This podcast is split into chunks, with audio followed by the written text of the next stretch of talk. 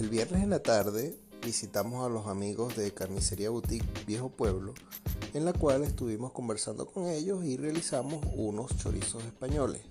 Así que les vamos a mostrar el proceso de cómo se elaboró ese chorizo.